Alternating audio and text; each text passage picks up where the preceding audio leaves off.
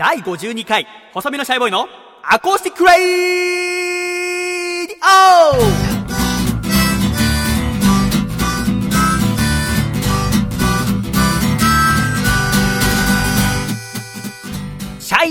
皆様ご無沙汰しております。細身のシャイボーイ佐藤孝義です。細身のシャイボーイのアコースティックレイディオ。この番組は、神奈川県横浜市戸塚区にあります佐藤家からお送りしてまいります。そしてこの番組の構成作家はこの方です。どうも、笠倉と申します。よろしくお願いいたします。笠倉さんよろしくお願いいたします。お願いいたします。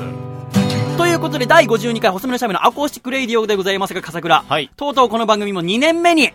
突入しました。どうぞよろしくお願いいたします。しくお願いいたします2年目一発目ということでございますが、はいもう巷は桜づいておりまして、はい。もう春真っ只中でございます。はいどうですか？春楽しんでますか？楽しんでます。何をしました？春。春は、あの、神社に行きまして、ちょっと取材で早稲田の方に行きまあ、して。そうですか。早稲田の近くに神社があり、何で神社ですか？な、名前をちょっああ、役立ちませんね、君本当に。ああ、そうですと。かそ。この桜がすごく綺麗で、ああ、そうですか。学生の方も結構いらっしゃったりとか、あールシートを広げて。いいですございますよね。春、はい春の思い出といったら何かありますか？春ですか卒業のシーズンですよあね。、そっか、ちょうど去年の、まあ、ちょいと前ぐらいに大学を卒業して。で、大学の卒業式に、あの、インフルエンザで行けなかったというあ思い出が。そうなんだ。苦い思い出がそっかそっか。はいで、まあ、東京に出てきたのが1年前。はい、そうです。で、風倉は東京2年生でございます。2年生です。ということで、先日は4月1日、4月1日で言えば、エイプリルフールがございました、笠倉。はいどうですか？なんか嘘つきました？いやー、一切つかなかったですね。あ、そうですか。はい。エイプリルフール。私はですね、まあ、いろいろ海外から入ってきたイベントってあるじゃないですか。例えば、バレンタインデーだったり、はいハロウィンだったり、クリスマスとかですか。まあ、その中でもエイプリルフールが群を抜いて嫌いです、私は。何なんですか、エイプリルフールって。なんか結構さ、海外だと真面目なメディア、こう新聞とかさ、テレビとかでも嘘ついたりするじゃないはい。あれ何？あの風潮ですかね。あの風潮。まあ、まだ海外はいいんですよ、はい外国人さんのイベントってことで。なんか日本人もでも結構やるじゃないですか。やりますね。昔から。僕は子供の時からもう4月1日は嘘ついていいみたいな。はい。何嘘つこっかなみたいなこと言うじゃないですか。ありますね。あれなんでですか？なんなんでしょうね。エイプリルフールって何か知ってますか？よくは多分、わかんないですよね。どこぐらいままで知ってますか？エイプリルフールについて。なんか、午前中まで嘘をついていいみあたいな。あ、そう、4月1日の午前中までに。はい。はい。なんで？なんで午前中なの？そもそも。それがわかんないんですよね。僕ね、数年前に腹が立ってエイプリルフールに、調べたことあるんですよ。エイプリルフールって何なんですかって。あのね、エイプリルフールって、まあ、その4月1日の正午までっていうのも、まあいいわゆる言い伝えなんだけど、はいそもそも、エイプリルフールの起源っていうのは全く不明です。何がきっかけか分かってないの。はあ。何のこう、起源も分かんないし、しかもやったから何って話じゃん。はい。別に嘘つかれて楽しいこともないし。まあそうですよね。だから、よく分かんないことを世界中でやってるんですよ。へえ。こんなことってあります？それ面白いですね、でも。およくわかんないことが世界にそう。だってみんなも当たり前のようにやってるけど、はい全然分かんない。起源が。何個も起源がある。説はね一番有力なの。一番有力なのは、まあ、約500年前ぐらい、1564年のフランス。はい。で、まあ、その頃ヨーロッパでは3月25日が新年だった。はあはあ。3月25日を新年として、4月の1日までは春のお祭りの期間だった。約1週間。だったんだけど、まあその、えフランスのシャルル9世さんって人が、はい。1月1日を新年とする暦を採用したんだ。でね、これに、まあ、いろんなこう市民とかが反発して、この4月1日を嘘の新年としてバカ騒ぎを始めた。で、バカ騒ぎしたのをシャルル9世が怒って、もう俺は1月1日が新年だっつってんだからやめろよっつって、嘘の新年を祝っていた人たちを逮捕して、片っ端から処刑したんだ。へえ。で、この処刑した中に、まだ13歳だった少女も含まれていたと。で、フランスの人々はこの事件すごいショックだったの。ね、もう幼い子まで殺してしまったのか、なんてことをしてしまったんだ。で、フランス王へのこのシャルル9世さんへの抗議と、あとこの事件を忘れないっていうために、毎年4月1日になると盛大に嘘の新年を祝うようになった。これがエイプリルフールの始まりである。はあ。という、ふわふわした説もある。でも一応これが一番有力みたい。有力っぽいですね。有力だけど全然ふわふわしてない。ふわふわしてます。こんなふわふわしてるもんに踊らされてるんですよ。いいんですか、それで？皆さん。でもさ、まあ、別にさ、ほっときゃいいわけじゃん。はい。自分が関わらなきゃ。そうですね。参加ししなければ。はい。だから、私にとっちゃ関係ない、まあ、祭りっちゃ祭りなんですか。はい。だと思ったら、ちょっと私今年巻き込まれまして。ほあの、まあ、4月1日、今年、まあ、水曜日だったんですよ。はい。で、私、朝5時に起きてバイトに行って、もう全然頭の中にエイプリルフォールなんてなことは思い浮かばずに働いてたの、はいで、働いて7時頃一回休憩があるんだけど、そしたら、まあ、あの、社員さんのね、50過ぎのおじさんがいて、で、話してた。で、したら、おじさんが、普通のトーンで、僕、あの、今回の契約で、だから、まあ、10月までの契約で、この職場辞めることにしたと。ほうで、今後は沖縄に移住して、のんびり老後を過ごすことにしたんだって言って、今までありがとう、佐藤君って言われて。ほーと思って、あそっか、じゃあ、ね、10月までなんだ。ただ、僕も、あのー夏からは東京に上京して、はい。で、音楽活動をより活発にしていくっていうことにしたから、じゃあこの時言おうと思って、まだ言ってなかったんだよね。あ、そうなんですね。課長さんとかとはもちろん話をしてるんだけど、まだ社員さんとかに話をしてなくて、だから、あ、いいタイミングだと思って。あ、そうでしたか。あの、僕も今回7月か8月でバイト終了させてもらって、東京に行くことになりました。今までありがとうございました。はいあ、なんだ、ちょうど同じタイミングで辞めるんだね。じゃあね、お互いこの先も頑張っていこうね。って言ってまた仕事に戻った。はい。したら今日ですよ。あの、4月の3日、これ収録してるのね、朝になったら顔合わせるなりその社員さんが、佐藤くんなんで辞めるんだって大事なこと言ってくれなかったの？え？と思って、いや、言ったじゃないですか、あのはい4月1日の朝、そうですよね休憩室で会った時にお話ししましたよね。いや、あれ、僕が辞めるって言ったのはエイプリルフールで言ってたんだよ。そんくらい気づいてくれないと。そんな真面目な話はちゃんとエイプリルフールじゃない時に言ってよ。軽く怒られてるなんで怒られなきゃいけないんだ ええと思って。もう初めて、なんかエイプリルフール巻き込まれて。もう本当になくなってほしいエイプリルフール。巻き込まれてますね、それは。巻き込まれました、しっかり。でも、まあ 気を取り直しましてですね、カリカリしててもしょうがない。なんてでも2年目初っ端でございますから、はい。もう元気にやっていきましょうよ。先週、えー第51回細めのシャイ目のアコースティックラジオは、私の9回目のワンマンライブ、3月23日に下北沢ロフトで行われたラストシャイの様子を聞いていただきました、笠倉。はい。このライブ、笠倉はこう現地には来てないので、そうですねアコラジッコの皆さんと同じタイミング、あこの番組はね、あのーもう初めて聞いてくださる方もいるかもしれませんから、はあのーリスナーのことはアコラジッコと呼んでます。はい。これは笠倉さんが考えてくれた。考えました。で、そのリスナーのアコラジッコと同じタイミング、なんか時々聞くのは、この番組、おそらくだけど、私、今26歳ですけど、はい。半分半分だと思うの。年齢、僕より上の人と下の人。結構私より年上の方が多く聞いてくださってる、だと思うんだけど、その人たちに言わせると、なんか、まあ、30とか40にして、アコラジッコって言われることにちょっと抵抗があるらしいんだよね。はあ、はあ。だけどね、関係ありません。もうみんな私の息子で、娘でございますから、もうアコラジッコっていうのに統一します。はい何も気にせずね、胸を張ってアコラジッコと言ってほしいところでございますが、で、そのアコラジッコと同じタイミングで、はい。これ配信を聞いて、私のライブ聞いていただきましたが、はいい、かがでしたか、私のライブは。うーん。一言で言うのはちょっと難しいです。あ、そうですかな、なんですか？なんか不満でもありますか？いやいやいや頑張って歌いましたけども。はい。いろいろこう、ポイントがあり。うん前、前説とかもあるじゃないですか。うん。あの、ね、漫画でやったっていう話とかも。はいはい、あの、マイティタケル君ね。前回、第50回にゲストに来てくれた、い。ろいろちょっと説明がね。そうだよ、もう来てくださって、はい。で、演奏したりしました、はい。い。かがでしたか？いや、非常に いいライブだったとそう。そう言えばいいんで、は最初から。何を含みを持たして、評論家気取り。いやいやいや。僕の機嫌を取るお仕事だからね。はい、そうですよ。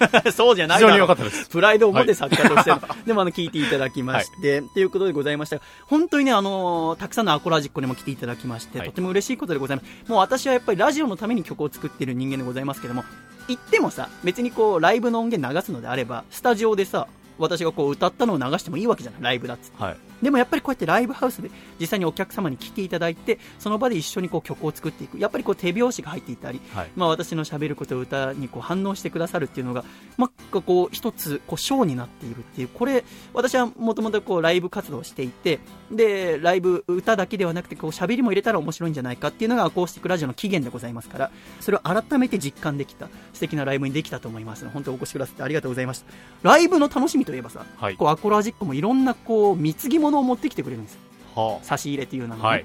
嬉しいじゃないそうですよね。はい。今回も本当に、まあ、お手紙とかもね、嬉しくて、えー他にもこう、やっぱお菓子が多いんですよ。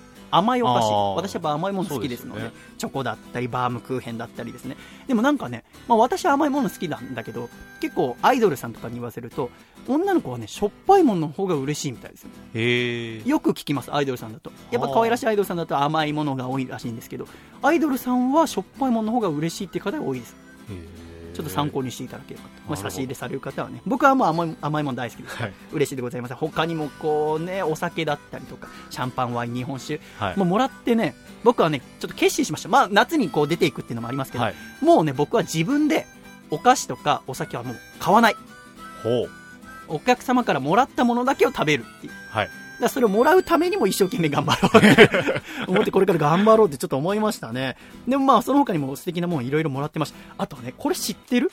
これラジオネームね、浮世坊さんからいただいたんだけど、はい飴なんだけど、はい。パパブブレっていうお店の飴。へえ。あ、知らない？あ、知らないです。遅れてる笠倉 これものすごい流行ってるらしい。えなんかパッと見、まあ、大きな飴なんだよね。ペロペロキャンディーとペロペロキャンディー、い、わはい。ゆるロリポップっていうはい。感じの、すごい飴なんだけど、入れ物がすごいシルバーの、はい。おしゃれな、おしゃれですね。これが流行ってるらしい。えー、これちょっと、チェックしないと、。これチェックしないいとダメ。はっていうのも、これをね、聞いてくださってるアコラジックの男性諸君聞いてる？これ大事だよ。ちょっとパパブーレブすぐ調べて。これね。でね、あの、他に、その場にね、これ、ま、もらったのありがとうございます。はいで、私も最初、そんな人気ある場所だったりとか、今流行ってる知らないから、あ、なんかとても見た目が可愛い飴だなと思って、ちょっと部屋に飾ろうかなと思って置いといたら、ラジオネームゆめちゃんっていう、い。はい。この春から大学1年生になって、なった、えー女の子がいるんだけど、はい。ゆめちゃんがね、あ、パパブブレだって、あ、知ってるんだって話になって。それがね、まあ、ゆめちゃんは先月か先々月ぐらいに彼氏ができましたっていうメールを、このアコラジに送ってくれたじゃないですか。か。でどうやって彼氏ができたかというとね、まあ、ゆめちゃんがコンビニでバイトしてたと。そしたらお客さんでこう仲良くなった感じの人がいて、その人がパパブブレをプレゼントしてくれたの。ほで、そのパパブブレのプレゼントしてもらったのに手紙がついてて、そこにアドレスと電話番号がついてて。う。へでそれがきっかけで交際につながった。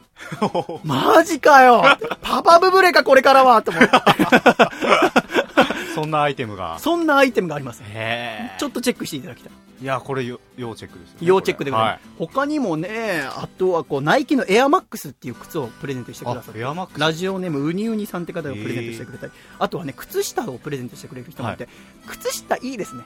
はい。ちょっとおしゃれな靴下。なんか我々靴下すごいダサいじゃないですか、いつも。今日、どんな靴下？今日なんか梅津和夫さんの服みたいな、ウォーリーみたいな赤と白のチェックの靴下を君は履いてますけど、は私もね、なんかダッサいね、今改めて見たらなんか、ニューバランスの。ニューバ、あ、まあ、ニューバランスは素晴らしい企業なんだけどね。なんか私を、おい、企業名を言うんじゃないよ、お前。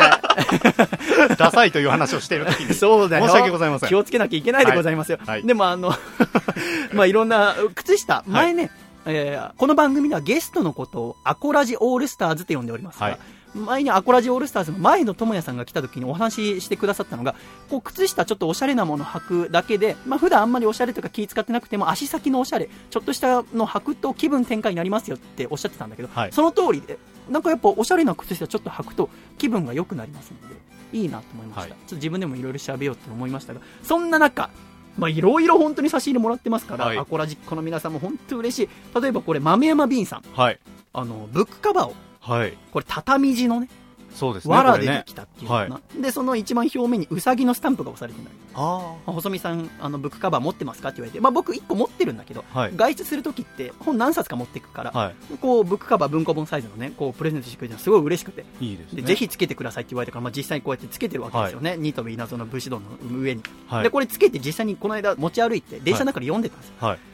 ただこのブックカバーがなんかツルツルしてるんですよね。畳地ってこともあって、で読んでたらさで片手でこうつり革を持って片手で本を持ってるわけ、はい。そしたらツルツルするせいで中身が落ちちゃって。で電車の中でガシャンってなってちょっと恥ずかしい思いをこれすげえ使いづらいんですよ。いやありがたいんですよ。もらったんですもらこれも非常にありがたいんだけども、すげえ使いづらいんですよ。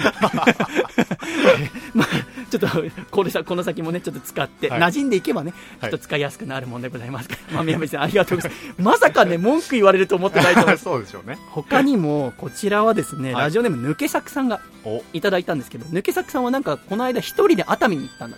あ、一人で。そう。で、熱海に行って、秘宝館に行ったんだ。ああ。秘宝館ってどんな場場所か知ってますか？あのー、ね、いろいろなグッズが飾られている。そうなの。あの、温泉街によくあるんだけど、はいなんかすごいエロい展示物とかが置いてある場所なんで。で僕も別府で行ったことあるんだけど、はいなんかね、何のためにあるのって僕は思うんだよね。なんかよくわからないスポット、エロいもんがやたら置いてある。で、そこに一人行ったりしたんですけど、まあ楽しかったですって。で、お土産におまんじゅう買ってきましたって言われて。ほおまんじゅう嬉しいじゃん、僕和菓子大好きだから。はい、そうですよね。ただですね、そのおまんじゅうがこちらなんですけども、数あの、全部弾痕の形をしてるんですよ。黒、おまんじゅうだからちょっと黒ずんでるんですよ。そうですね、黒ずんでますね。これ、さすがに僕も食えなくてさ。で、こう、家に置いとくと、あの、お菓子置き場があるんですけど、僕がはいいただいたお菓子を全部まとめておくね。でそこに置いとくと、時々私の母親のすみ子がはい、それを勝手に食べるんですけどはい、さすがにそこにも置いておけなくて。そうですね。これはちょっと、はい。この形で。黒ずんだ、結構リアルな、リアルな、はい。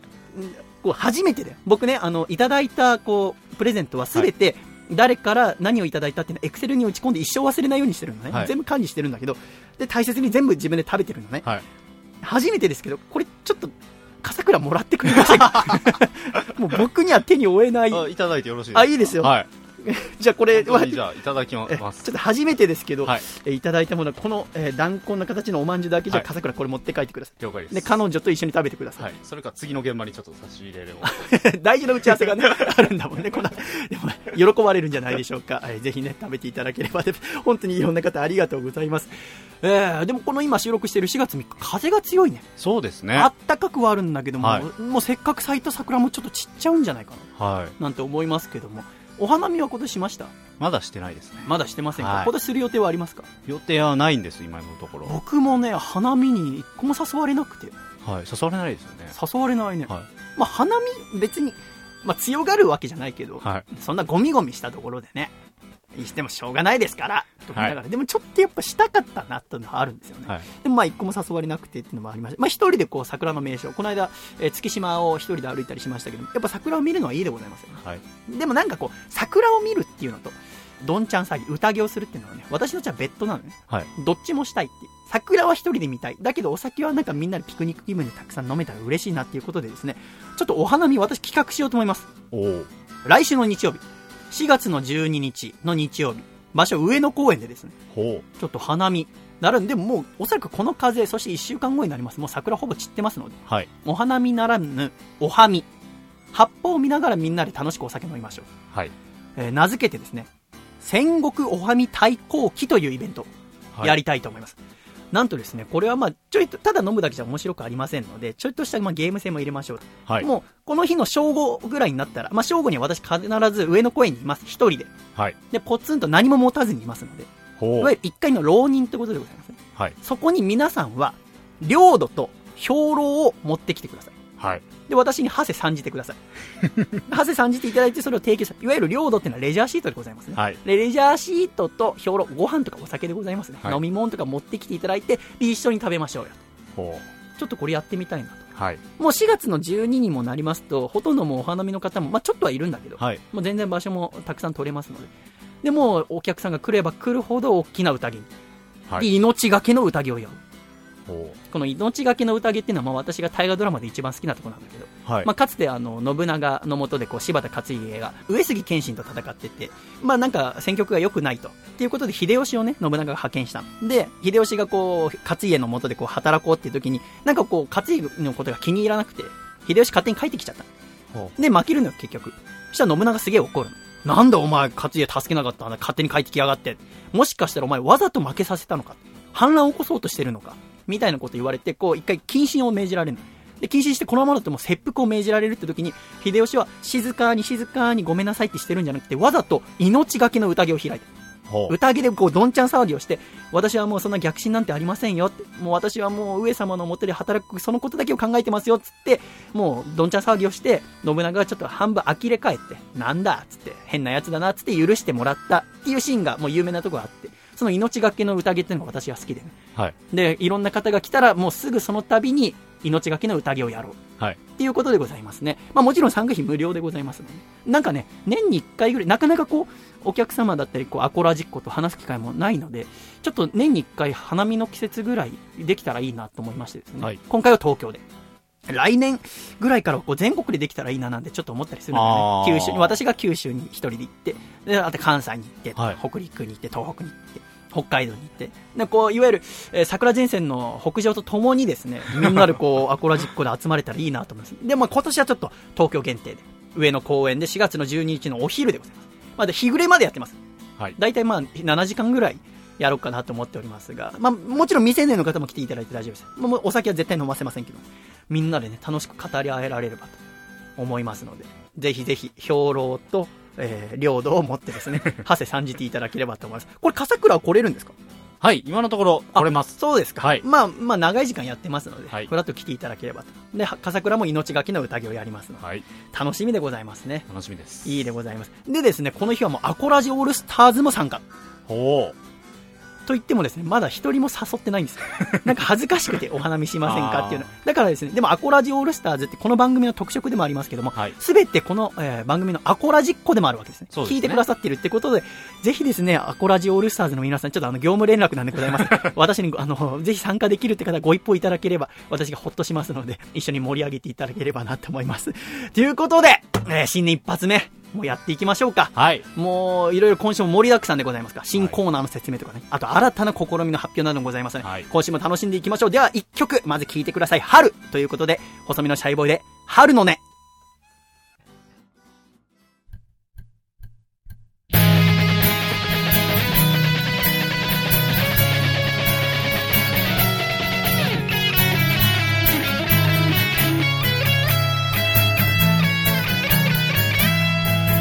桜散るも知らず一人の夜は寂しいから。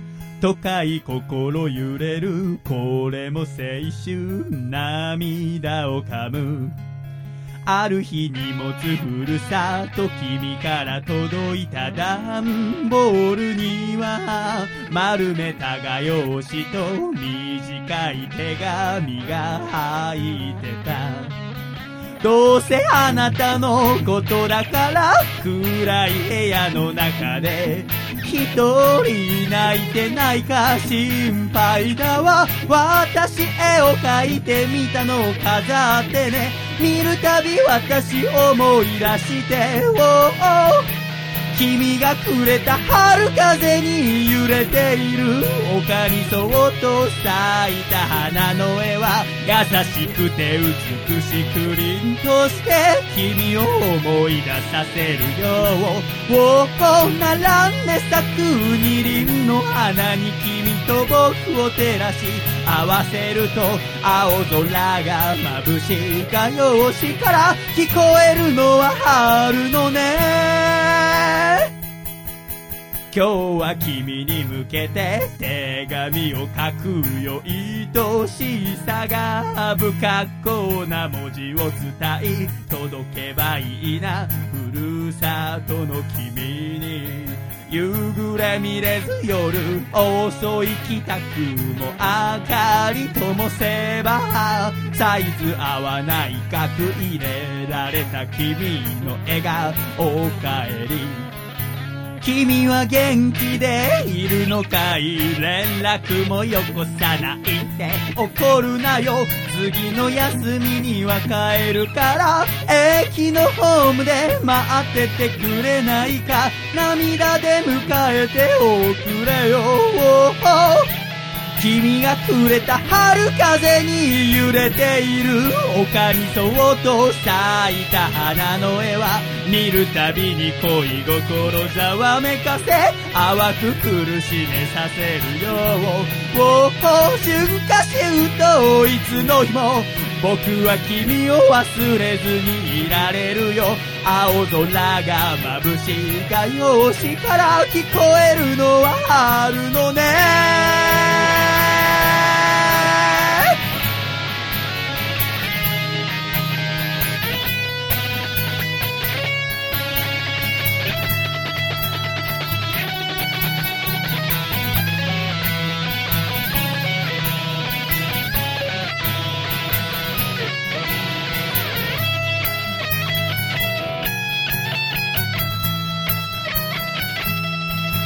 揺れる汽車の中でゆらり歌ったねまぶた閉じれば夢色は今して歩く君の上二人行くありがとうございました。お聞きいただきましたのは、細身のシャイボーイで春の音でございました。では、ジングル福岡県ラジオネーム子猫の枕さんからいただいた細身のシャイボーイがお父さんと仲良くなる方法。お父さん卒業式のシーズンだからってスーツに桜のコサージュつけて会社行くのやめてよ。せーの。細身のシャイボーイのアコースティックレディオシャイ第52回細身のシャイボーイのアコースティックラジオ。この番組は細身のシャイボーイと笠倉が。お送りしておりますが、笠倉。はい。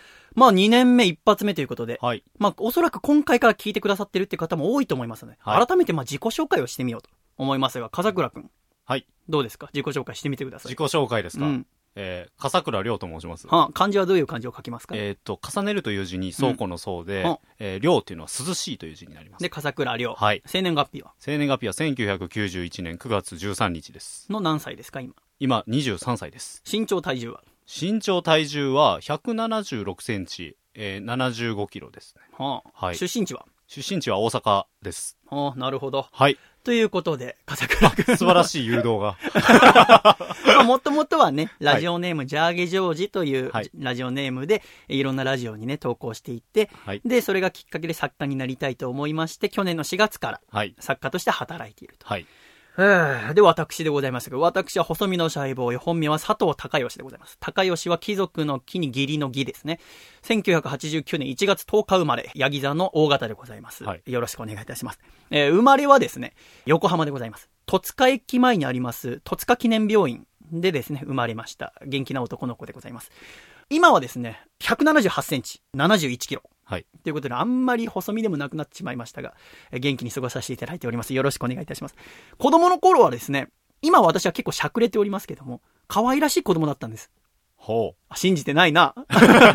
可愛らしいお顔をしてましてですね、はいあの、幼児モデルなども務めておりました。はあの、モデル事務所に入って、もう全然覚えてはないんだけど、あ。はい。あの、今の笠倉の月給よりも稼いでます。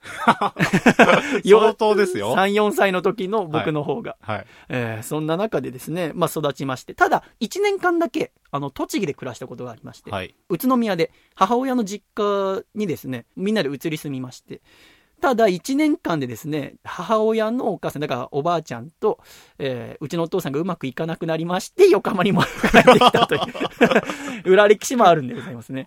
だから本当は、なんか栃木でもう骨うずめるつもりで行ったらしくて、ももう豪邸を建てたんですよ。あ、そうなんですもともとは大きな土地があって、栃木に。で、もう、その、まあ、宇都宮の中でも、まあ、びっくりするぐらいの豪邸を。まあ、そこも今売っちゃって。まあ、そこには、あの、栃木の有力なお寿司屋さんが今住んでるんです。えーそんなね、宇都宮で過ごしまして、で、小学2年生で横浜に帰ってきて。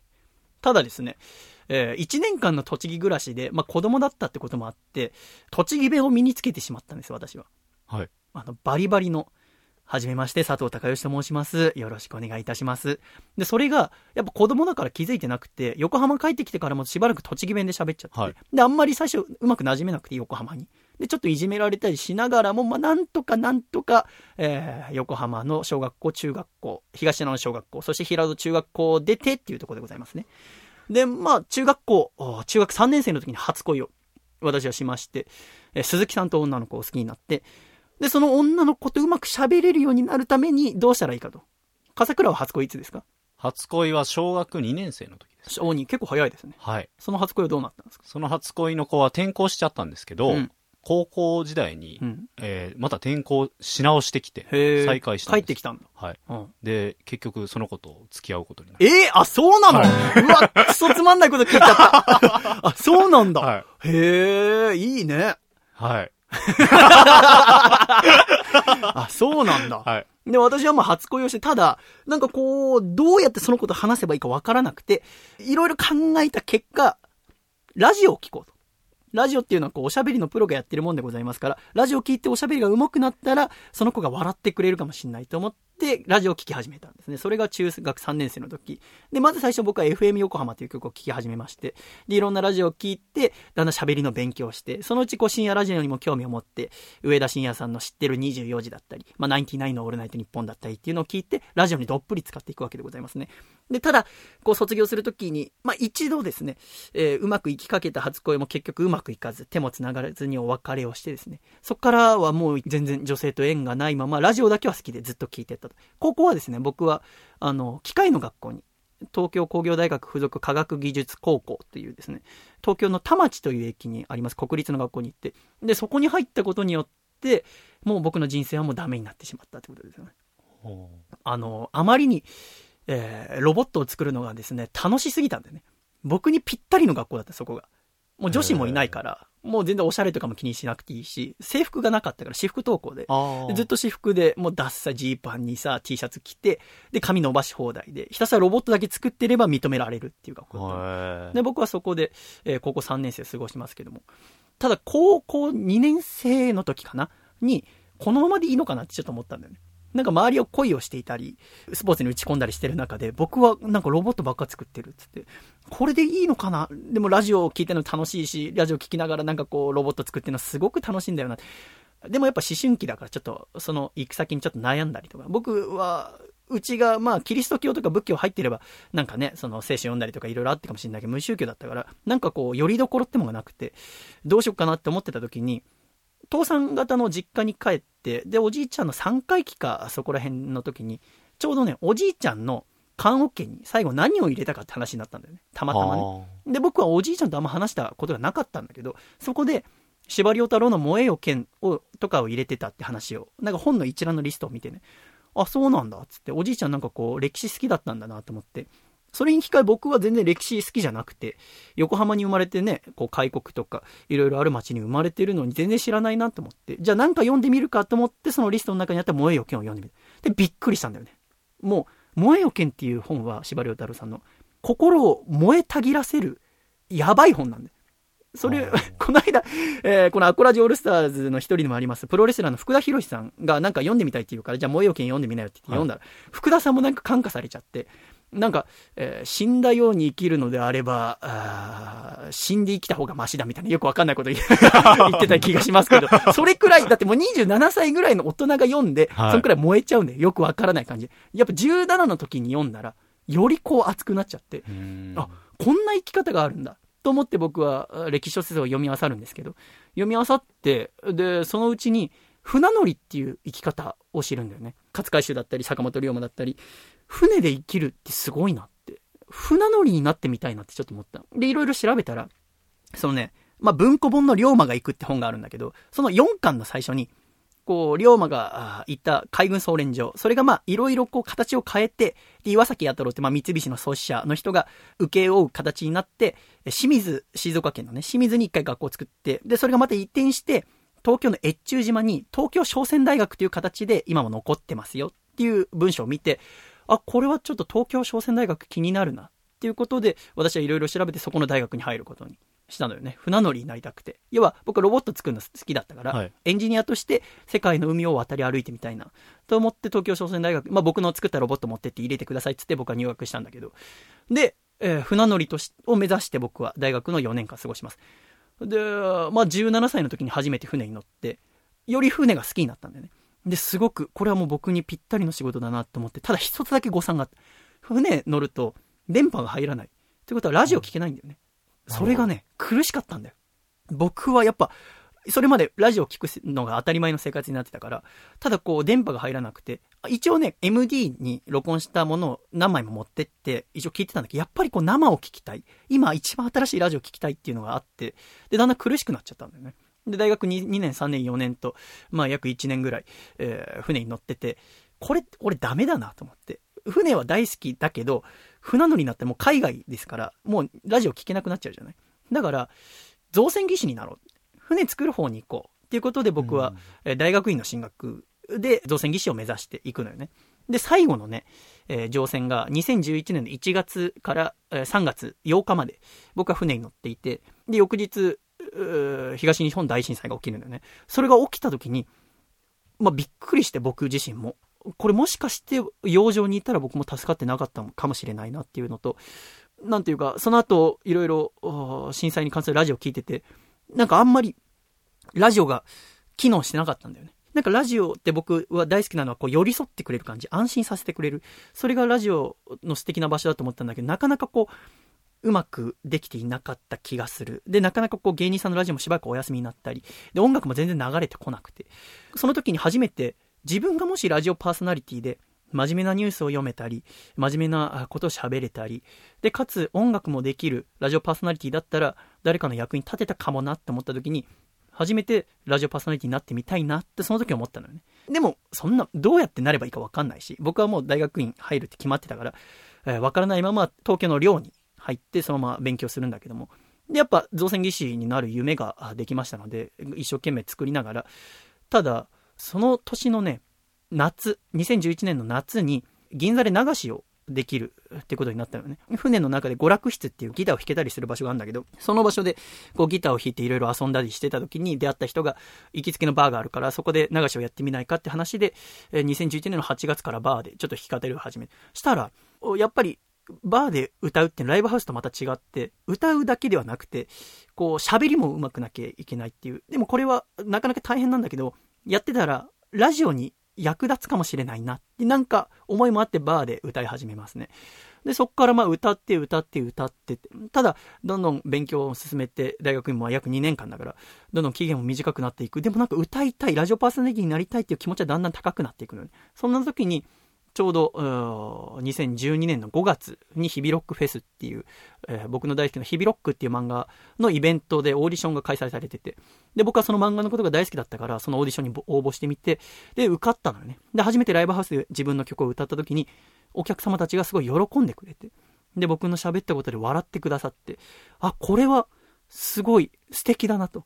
自分のことで笑ってくださる方がいるんだなっていう中で、そのラジオパーソナリティになりたいっていうのが確実な形として心の中で芽生えてきてしまった。一回芽生えたらもう育つのが早くて、どんどんと心の中の占める割合が大きくなって。でもこうね、無事に会社も決まって、これからどうするどうするっていうところで卒業、終了するときに、造船技師として働いた時と自分がラジオパーソナリティになった時どっちが人のためになるかなって人のために、えー人を笑わせることができるかなって考えた時にラジオなんじゃないかなと思って活動を始めたのが2013年の4月でございますね、えー横浜に戻ってきて、えーライブを中心にいろいろやってまいりました。ユニットに入ったりとかしながらとにかく力をつけようと思ってライブハウスを都内を中心にいろいろ回ったりイベントの司会をやったりしてそんな中で今のラジオを聞いてるとやっぱ人気者がこうラジオをやってますけどもただ私はこうラジオ一本でやりたいなと思ってたからでもこう急にさなんかピックアップされて出てっても実力がないまま出てもこうすぐ終わっちゃうかなと。それならば確固たる自分の土壌を作って、えー行こうと思いまして自分のラジオ番組を作ったわけですねそれが細身のシャイボのアコースティックラジオで作っていく、えー準備段階の時に笠倉くんからまだ大学4年生の笠倉くんから連絡が来て僕を作家に使ってくださいませんかっていうことで面接をしてで2014年の4月からスタートっていうのがこの番組ですね、笠倉。はい。まあ、これがシャイ歴史でございますね。はい。ああ、今、こう、改めて喋ってて思ったけど、冴えない人生だね、私って。本当になんかこう、全然ね。ただ、2014年の4月からアコラジが始まって、まあ1年経って今でございますよ。はい。いろんなことがありましたね。ありましたね。最初はどんな人が聞いてくれるのかなってなかなか分かんなかったんだけども、はいい、ざ頑張って始めてみたら、まあ、ゴラジッコっていう方ができてメールがたくさん届くようになって、で、まあ、4月のですね、第3回アコラジにですね、初めてのゲスト、榎谷勝松先生が出てくださると、はいそのヒビロックの作者のね。まあ、えー第8回にはですね、えー自転車で日本を一周しているラジオネームタックンマックンっていう男の子が出てくださいましたね。はいこの子は、要はアコラジを聞きながら、こう日本一周をしてくれてて、で、ちょうどこうね、えー横浜の通りますよっていうニュースが入ったので、じゃあぜひうちおいでよ。ゲストに出てよっていうことで出てくださいました。で、その次の週は、笠倉の、えー彼女がですね、ゲストとして出てくれた。これ伝説の 回でございますけど。伝説の回ですねはいえー未だにね、大嫌いだという人が大勢。賛否両論。賛否両論。でも好きだって方はもちろんいるので、はいえー画期的な回でございました。で、その次の週、第10回、もうこの週は3週連続でゲストがいたんだね。えープロレスラーの福田博さんが初登場。はい。なんていうのはありながらですね、いろいろあったんですね。で、8月になると、アコラジ夏祭りっていうこの、えーラジオ初めてのイベントを開催します。はい。できるかどうか不安だったよね。そうですね。開始してまだ3、4ヶ月しか経ってないのにイベントなんてできんのかなと思って。で、蓋を開いてみればありがたいことに満席、えー120人のお客様に集まっていただいて初めてのイベントが終わったと。はい。で、9月が終わりまして、えー9月の途中ではもう竹下幸之助君、はいプロレスラー。だってグラビアアイドルの町田美優ちゃんが登場してくれて、で、だんだん秋に入っていく感じでございますね。はいで、10月に入ると、えー私が、えーミスユニバースに全く相手にされないっていう事件が、ね、バナナマンさんのフジテレビの番組に出て、とか話しながらですね、まあ、榎谷先生がまたゲストに来てくれたり、福田さんの家でえーラジオを撮ったり、この番組はね、私が機材を持って、そのゲストの方の家で撮ったり、はい。っていうことも非常に、えー特徴の一つでございますが、で、狭間律師初登場、竹下幸之助邸での出張アコラジが11月。で、12月に入ります。ただですね、まあ、ここら辺は結構バタバタしてたんですね。いわゆる映画ヒビロックっていうはい。映画の私がキャンペーンでちょっとお手伝いさせていただいてて、で、バタバタしてる時に、なんと11月の末にですね、私の初恋の鈴木さんから連絡が来ます。はい。ありましたね、今思うと。ありましたね。これ何かというと、たまたまひょんなことで、この細身のシャイボーイっていうのが佐藤くんだっていうのを気づいてくれて、アコラジオ初回から全部聞いてくれたんだよね。はい。で、えー12月の末、クリスマスの日に行われるワンマンライブを見に行きたいんですが、行ってもいいですかっていう連絡が来るわけです。はい。で、ここでもう、いわゆるレディオドリームですよ。はい。私にとっちゃ。もうラジオをね、頑張って1年やってきて、もうその年の終わり、とうとう11年間会っていなかった鈴木さんに会えるっていう。どうですかって、ラジオって夢があるでしょって書いてございますよね。で、12月の末、第8回ワンマンライブ。ね、これは実際に第38回のアコラジではお送りしましたけども。はい。で、こう、お客さんまた来てくださって、で、鈴木さんも見ていると。お客さんの前で鈴木さんに告白すると。で、まさかの振られるわけでございますね。はい。これはもうアコラジの中でもうリスナーもい全然触れてきませんね。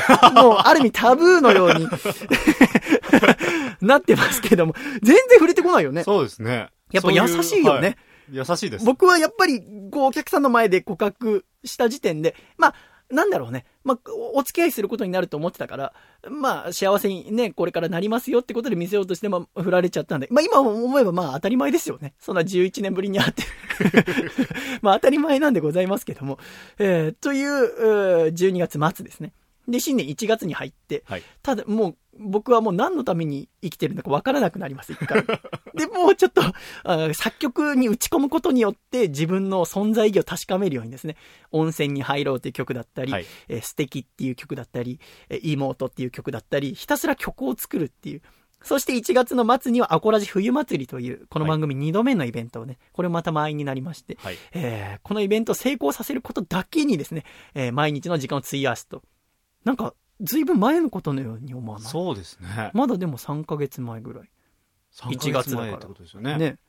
へ で、まあ、アコラジ冬祭りもなんとか終わったと。で、一通り終わったところで、なんかこう、僕が空っぽに一回なるんですね。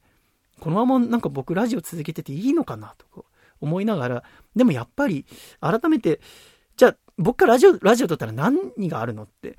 で、まあ、ミュージシャンとしてやるのもいいけど、でも、何のために音楽始めたのって、僕はラジオのために音楽始めたのであって、もうより音楽ももちろん頑張るんだけども、ラジオも頑張っていかなきゃいけないよっていうのを前回のワンマンライブでお知らせして、頑張っていくよと。で、そこで発表したのが今年の夏から私は東京に行きますと。横浜を出て東京で暮らしながら、よりラジオに力を入れていきますよでの今回第52回はい。歴史があります、風倉。はい。どうですか？一年振り返ってまいりましたが。いやー、でも3ヶ月前のことがうん随分遠くのように思うっていそうだね。もう、番組始めた当初なんてのはね、はい思い出せないぐらいよね。そうですね。最初の方はね、笠倉に僕敬語を使ってるのよね。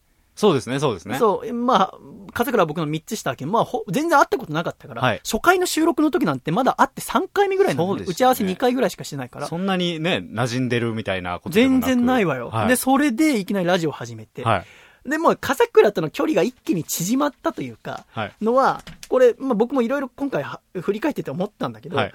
おそらくね、これね、えー、8月ぐらいかなって思うんだよね。はい。この8月のね、第19回アコラジで、あの、笠倉の大衆学再生で僕が切れるって回があるんだけど、これをきっかけになんかこう、ぐるっと変わったはい。っていうのも、笠倉が太ったんだよね。はい。東京に来て、一番太った時で85、6キロありました。あったんだよ、ね。はい。で、汗が臭いと。はい。で、不節制な生活もしてるし、はいで、太ってるくせにラーメンとかすごい好きなんだよね。はい油もんが好きで。はい。で、くせえよって言って番組をストップするっていう。でも、ふざけんなと。お前痩せろっつって。で、ダイエット企画なども秋から冬にかけてありましたけども。最初、笠倉が全然ダイエットしなかったんだよね。はい。まあこの人ダイエットしろって言ってるだけだろうなって思ったと思うんだけど、そっから僕が本当に、ちょっとあのね、体重計を部屋に持ち込んで毎回測らせるとかね、えラジオダイエットという新しいダイエット、はいこれちょっと僕今度本を書いて売れようと思ってるんだけど、ラジオダイエットのおかげで笠倉が今10キロ減量に成功。はい。で、75キロになった。はい。で、逆に僕はね、このラジオ始めたばっかの頃は多分64キロぐらい。はい。で、ラジオやりながら、ラジオって疲れるってことに気づいて、もう終わった後ぐったりしてたんだよね、毎回。はいだから僕は筋トレとランニングを増やして7キロの増量に成功。はい。ということで今お送りしておりますと。今目標としては笠倉と同じ体重にしようと。そうですねお。互い75キロぐらいに して仲いいですよっていうのをね、言おうと。結構ね、なんかいろんな人に言われるのは、やっぱ笠倉くんと仲悪いんですよねって言われるんだよね。ああ。だからはい、別に仲良くもないですけど、悪くもないですよ。言われますすね、確かにあ、。言われるでしょ？ちょっとね、うんあのね、もう全然喋らないと思いました、みたいな。あ普段ね。そんなことないですそんなことないんですよ。まあそういうのも確かめるためにもぜひお花見来てくださればと思うんですけど。でもまあ、あの、これから面白いラジオを作っていこうっていうところでね、新しいリスナーさんにも楽しんでいただきたいところでございます。僕はもうとにかくこう、ラジオって一人で聞くものっていうイメージが僕はずっとあったので、えーこれ聞いてくださってあなたに向けてですね、とにかくやろうと。でもなんか素敵なところは、まああなたに向かって1対1で喋ってるつもりなんだけど、実は全国でいろんな方が聞いてくださってるんだよっていう、一人じゃないよっていう部分をですね、やっぱラジオのいいとこでもありますし、それを伸ばしていきたいなって。で、また、うーん普通のこうね、地上波の民放のラジオと違って、私の普通の自分の実家の部屋で撮ってるわけでございますから、はいなんかこう、男の子の部屋にちょっと遊びに来てくれた。なんかこう、人によって僕との付き合い方、笠倉の付き合い方って違っていいと思うね。友達だと思って聞いてくださってもいいし、お兄ちゃんだと思って聞いてくださってもいいし、弟だと思って聞いてくださってもいいし、なんかこう、それぞれの楽しみ方ができるんじゃないかなっていう、こう、スタジオじゃなくて家で撮ってるからこその楽しみとかを突き詰めていけたらいいなと思っておりますので、どうぞ2年目もよろしくお願いいたします。もう素敵なラジオをね、はい。作るっていう。まあ、過去の放送は、は、あの、細身のシャイボーイのアコースティックラジオホームページで MP3 ダウンロードすることもできますし、YouTube にもすべて上がっておりますので、もし昔の回聞いてみたいな、今出てきた中で聞き返したい回があるなって方は、ぜひ聞き返していただければとはい。思いますので、よろしくお願いします。ということで、もう素敵なラジオを作っていきましょう。はいということで、聞いてください。細身のシャイボーイで、素敵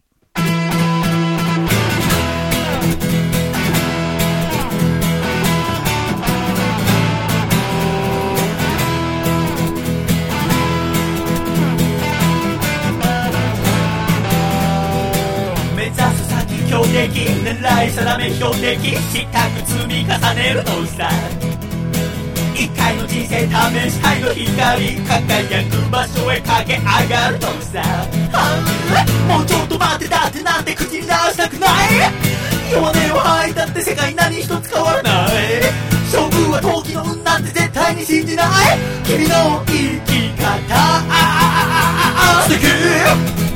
素敵。敵。素敵。素敵。素敵。負けだって財産だなんてあぐらかきたくない敗戦が示す意味を理解しても忘れない無謀ミスと言われても常に挑戦を続けたい語る笑顔は不敵。不敵。不敵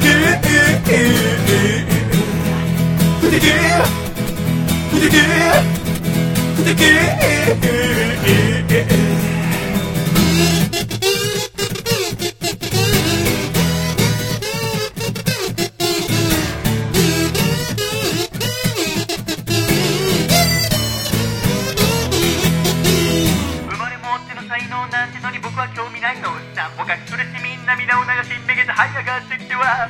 その精神体力全て磨き上げていくのさ目指す高みはあああああ無敵無敵無敵無敵無敵無敵無敵素敵素敵素敵素敵素敵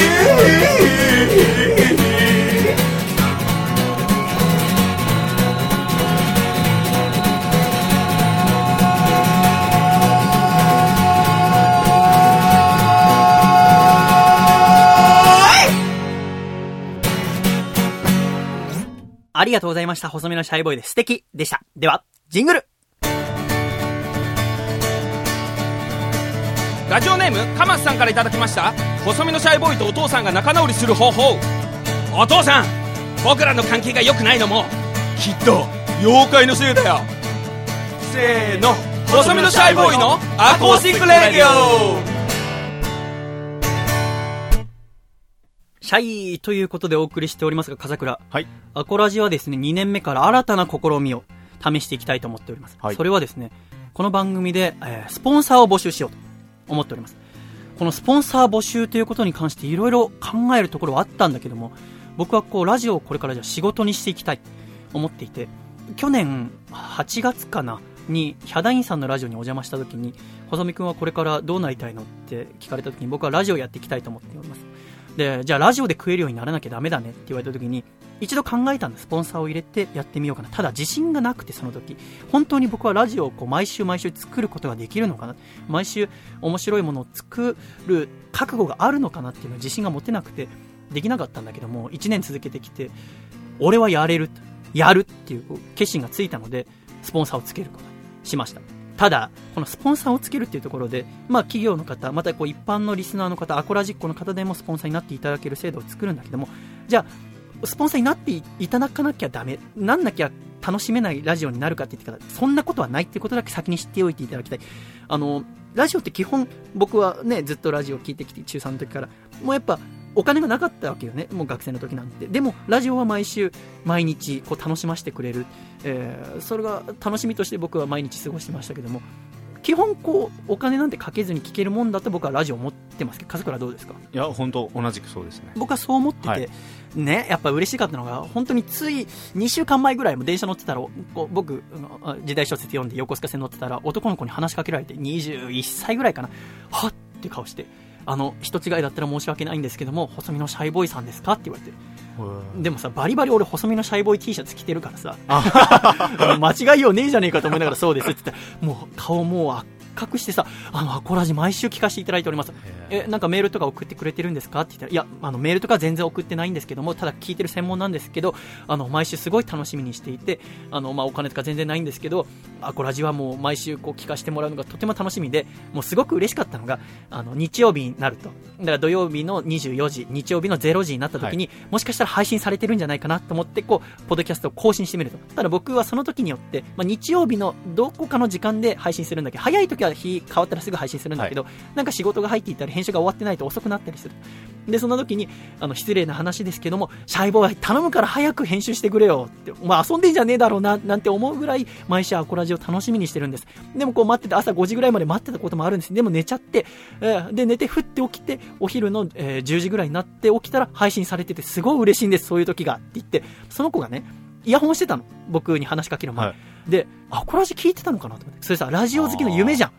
こう、向かいから歩いてくる人がすれ違う瞬間にハッて顔して、何かなと思ったら、録音したラジオ聞いてたんです。みたいな。よく聞くから、はいえ、じゃあもしかしたら今アコラジ聞いてくれてたんですか？って聞いて、あ、すいません、今はミスチル聞いてたんですけど、つって。なんだよつって。ね。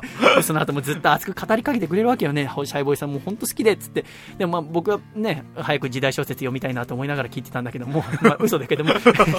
で、まあそういうこともあるから、全然、あのーいいんで、ただ、もし、支えてくださるっていうスポンサーになって、より、えー応援してくださる方がいればぜひお願いしたい。ということで、今回、えースポンサーというものを募集することにしました。スポンサー、えーお値段ですが、スポンサー券1ヶ月、だから4回分の放送で1万円としたいと思います。えースポンサーになっていただくとどうなるか。まず番組の冒頭、そして末尾に、この番組の提供は何々ですっていう提供クレジットを読むときに、その方のお店、またはなっていただいた方のラジオネーム、本名でも構いません。を読み上げさせていただきます。そして、え特典は3つの中からお1つお選びいただく。まず1つ目は CM 制作放送。この番組でコマーシャルを流してみませんか？ということでございますね。実際にですね、えー笠倉がですね、果物屋さんをやってたとして、はいじゃあ笠倉製菓店という場所のですね、CM を作ってみた場合どういう風になるかっていうの。私がサンプルで作ってみましたので、一回聞いてみていただきたいと思います。では、どうぞ。あーなんか最近気分がすっきりしないななんてそこのあなた美味しいフルーツを食べて元気な毎日を過ごしてみませんか？笠倉製菓店では旬のフルーツはもちろん海外産のとっても珍しいフルーツも品揃えしております大切な人への贈り物にもぴったり陽気な店主があなたをお出迎え JR 東戸塚駅西口出てすぐ笠倉製菓店へぜひお越しくださいこんな形で CM を制作して、え1週間の放送に1本1回こう流させていただくと。だから1回の契約ですと、1ヶ月分4回放送で流させていただきますよっていうのがこの CM 制作放送。CM を制作するのに別途にかかるお金はございません。この1万円で私がナレーション、そして、曲をつけて作り上げるということでございますね。大体地方局だと、え20秒から30秒のスポット CM1 回につき2万円。で、日本放送とかキー局になると、大体1回7万円でございますけども、まあ、うちのアコラジでは1回2500円ってことでございます。割るとね。いかがでしょうかっていうのがまず一つ目。はいただ、全然お店とかやっていませんよっていう方が、まあ、一番多いと思いますので、そういう方には二つ目。アコラジ収録見学ツアーご招待。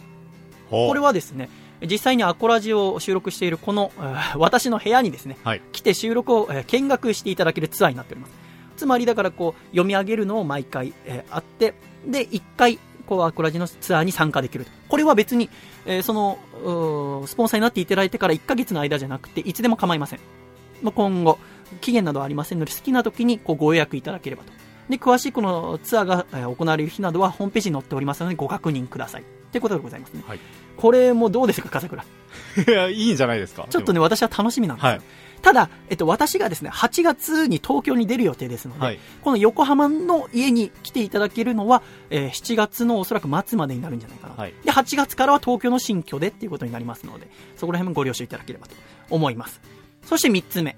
3つ目は、特製シャイ色紙プレゼント。これはスポンサー様だけの特製色紙をプレゼントする。私はあの、もともと銀座で歌ってた時とか、こう、お客様の誕生日の時とかに色紙をこう自分で筆で書いて、色をこうフルカラーでつけて、で、ホルダーに入れてプレゼントしてたんだけど、最近欲しいって方がちょっと増えたので、すごく時間かかっちゃうので、最近は作ってなかったんですけども、まあ、横浜トークで行けないよって方だったり、こう、お店で CM を作ることもないよって方は、このプレゼント、色紙を作らせていただきます。一応サンプルとしてですね、はい。こちら、笠倉用の色紙を今書いてますけども、これをちょっと今、まだ色は塗ってないんですけど、はい。これフルカラーで塗らせていただきまして、ありがとうございます。まあ別にあげませんけどね。サンプルですから別に。ちょ私がね、笠倉理央様ってことはいで作った色紙、これもサンプル、ホームページに載せておきますので、はいぜひご確認くださいというところでございます。この3種類。どうですかね？いかがでしょうか？そうですね。これはね、確か笠倉と僕の中でもいろいろ迷ったこと。はいでも、やっぱり、ラジオで食っていかなきゃいけないっていう。これから、ラジオをやっていくっていう上で、まあ確かに今のまま、アルバイトをして、えー他のね、音楽活動で稼いだお金をこのラジオに使ってっていうことも、継続していくことも考えたんだけど、やっぱり僕は、ラジオを盛り上げたい。ラジオの世界を、えーもっともっと突き進んでいきたいって考えたときに、これを仕事にしなきゃダメだな。これを生活にしなきゃダメだなって思い立っての今回のこと。で、最初は、じゃあ、あダウンロード販売みたいな形。1本200円とかで、こう、ダウンロードしていただいた方だけ、え聞ける方式にしようかなとも思ったんだけど、でもやっぱりそれは違うなって。やっぱ、僕もやっぱ学生時代ラジオ好きだった時に、僕、よくあるじゃないですか。ラジオ局でもダウンロード販売してるラジオ。あれ聞いたことがないんですよね。やっぱり基本、無料で聞けるもんだと思ってラジオをやってますので、そう考えた時に、じゃあやっぱダウンロード販売をやめよう。えー確かに1万円っていう額はすごく高いです。で、これから私たちに責任も出てきます。より。そんな中で、でも、やりきりますよって。僕はしっかりやめますよって。だからお願いだから、どうか私たちの力になってくださいませんかっていうことの、今回のスポンサー募集でございます。これが、成功するかどうかわからないんだけど、でもね、この2年目、時期早々じゃないかっていう思う方もいるかもしれませんけど、今やらなきゃダメだと思う。東京に出ていく、この時に、えーラジオで生きていくという決心を。で、まあ、東京に出てからどんな生活になるかわからない。実際に、えーまあ、引っ越しの資金もこの3ヶ月で集めようと、このスポンサーから。で、いわゆる流行りのクラウドファウンディング、こう期間を決めて、いくら以上集まったら成功っていう形ではないです。これは、僕はこれからラジオをやっていく上で、おそらくずっと続けていこうと思ってることでございます。僕はね、終わらないラジオを作りたいと思っている。この、自分でラジオを作っていくにあたって、スポンサー様からいただいたお金を使って、ラジオをやっていきたい。このお金を使って、家賃を払い、食費を払い、光熱費を払い、で、新しい機材を買い、で、作家へのお金を払い、ゲストへのギャラを払い、っていうのをすべてやっていきたいと思っております。うん、やっぱりこの決意を固めなきゃいけないなって思ったのには、やっぱ一つ訳があって、やっぱラジオについてうまく考えたときに、うん、ラジオの世界を盛り上げなきゃいけないわけよね。今どんどん聞く人が減っている、広告収入が減っている。やっぱりラジオの時間っていう雑誌が出ていて、今まで3冊出てるんだけど、そこでやっぱ、いわゆる日本放送や TBS の方のインタビューが載っていて、プロデューサーだったりディレクターの見たときに、今ラジオ局が特に力を入れるように言われているのは、自社コンテンツを作りなさい。いわゆる、こう番組独自の本を売ったり、あとは番組のイベント、ライブイベントとかでお客さん集めて、えーそれをお金に変えて番組を盛り上げていきなさいっていうのは、やっぱり広告収入が減っているっていう中でどうやって面白い番組を作るかってことでございますよね。それを、考えた時に、じゃあ、でもそれが新しいリスナーの増えるきっかけになるかって言ったら、あんまり繋がらないと思う。うん、新規開拓をしていくって時に何をしなきゃいけないかって思うと、やっぱり今、ラジオで、深夜ラジオは特にだけど、やってるパーソナリティの方々は、お笑いで成功して、テレビで、えー主な仕事をして、ラジオをやってる方、またミュージシャンとして売れて、ラジオをやってるという方、やっぱ聞いてる時に、ラジオがもし終わったとしても、平気でしょっていうのが一つあったりする。だってメインのお客様は元の仕事の方でございますから。じゃなくて、やっぱりラジオを元としてやっていかなきゃいけないんじゃないかなって。えーで、いろんなところに出ていく。僕だったらライブをやったり、いろんなテレビだったり、ラジオに出て、えー他の司会をやったりした時に、あの細身のシャイボーイってのは面白い人だなって、あの人は何やってる人なんですかって、お笑い芸人なんですかミュージシャンなんですかって聞かれた時に違いますよ。私はラジオパーソナリティです。あ、ラジオパーソナリティって面白いんだな。じゃあこの人がやってるラジオって面白いのかなって聞いていただいて。で、このアコラジっていうのは、いろんなラジオのことを参考にして、勉強して作ってます。この番組がもし面白いって感じてもらったら、一般でやってるラジオはもっと面白いです。実は。だから、そうなると、どんどんラジオの人が増えるんじゃないかなって。でもね、ラジオってすごく時間かかる作業。うん必要、これからラジオに必要なのは、いろんな全国を渡り歩いて、実際に人と触れ合いながら、ビラを配ったり、えーその場で出張で公開収録をしたり、あとは本当に、いわゆる無駄だと思われるような作業もたくさんしなきゃいけないと思う。それが、いわゆるスターの人たち、今深夜ラジオやってる人たちはできません。なぜなら、時間がないもう売れてるから、テレビの仕事だったりいろんなことがある。だから僕は、ラジオの世界を盛り上げるのには、これ矛盾してるように聞こえるかもしれないけど、人気のない人、人気があっちゃダメだと思うんだよね。人気がない人が頑張んなきゃいけない。でも、今、ラジオパーソナリティっていう仕事はないわけじゃない。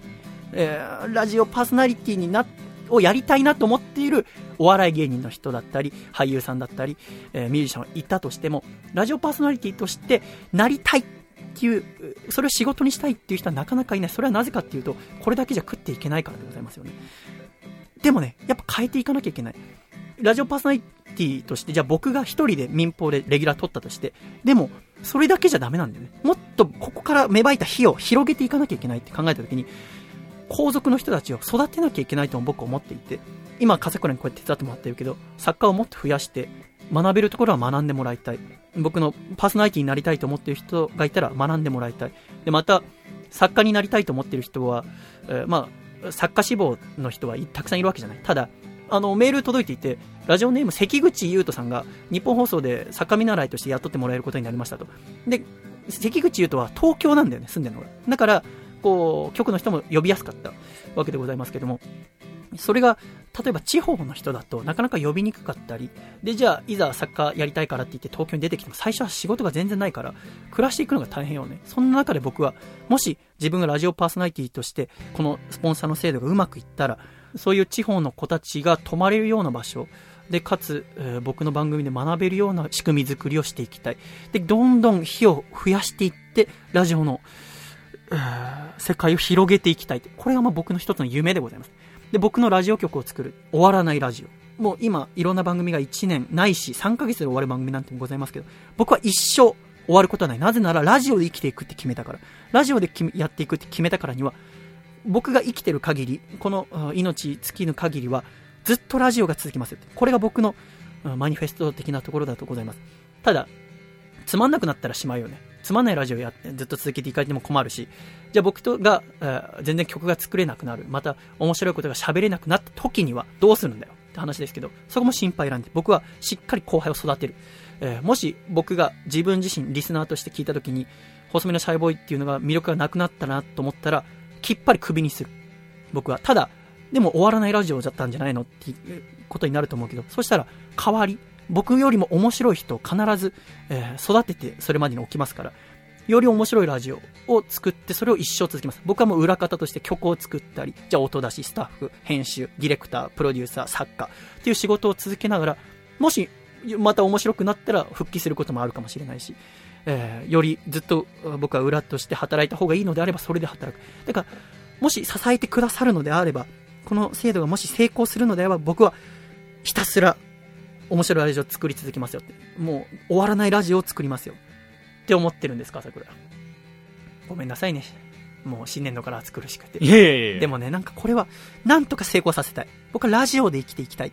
これだけは、なんとかお力添えいただけませんか確かに1万円月、えーっていうのは高いし、まあ、ぜひ、あの、毎月、スポンサーになってくださる方がいれば、とても嬉しいんだけども、なんとか成功させたい、この制度は、のために、ひたすら頑張りますので、どうか助けていただけませんか？風倉はどうですか？このスポンサー制度について。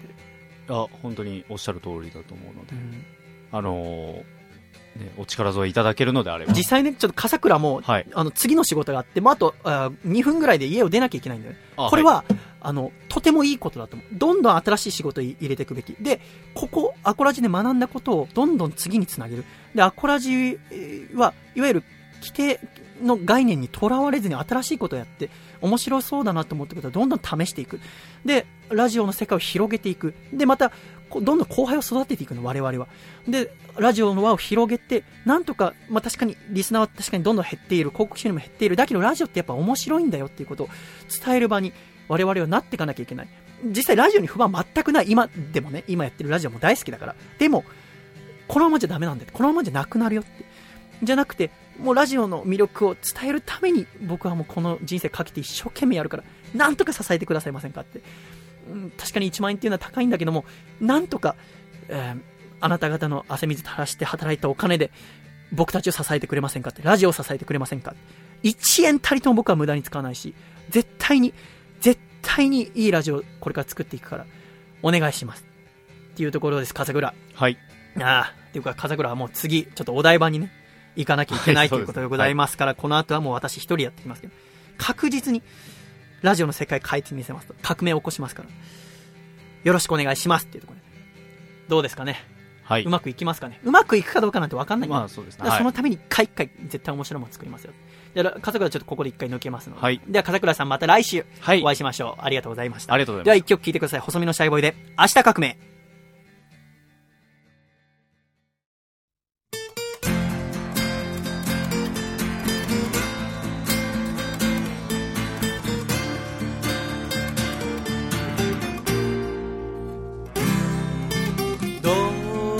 どうして泣いているの？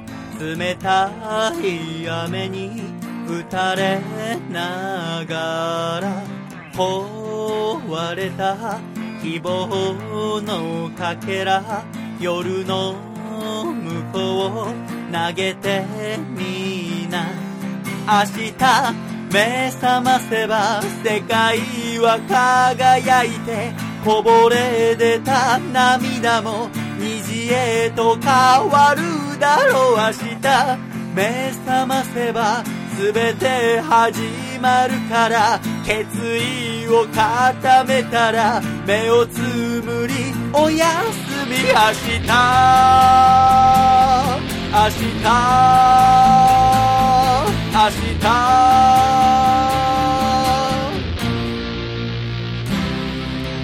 僕には何もない誇るものも守るものもつまずくたび怖くなって逃げ場所すぐ探してるだけどそれじゃダメだ。明日を変えるなら背骨で踏ん張って逃げずに戦えよ。向かってゆくんだ。後手に回っちゃダメだ。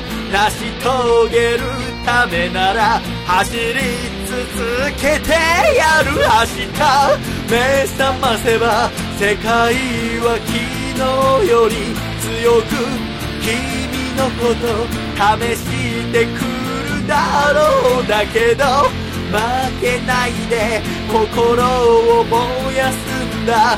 決意を固めたら目をつぶりおやすみ明日明日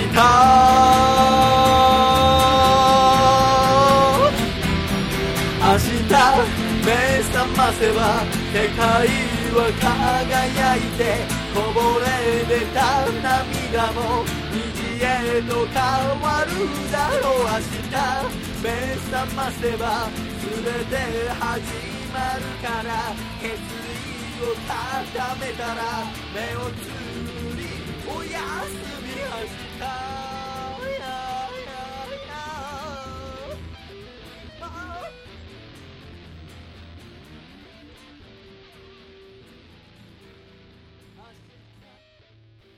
ありがとうございました。細身のシャイボーイで明日革命でした。では、ジングルをお聴きください。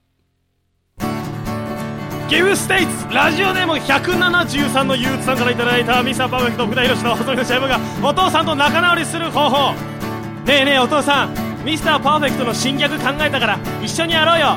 せーの。脱臼の細身のシャイボーイのアコースティックレディオ。おい。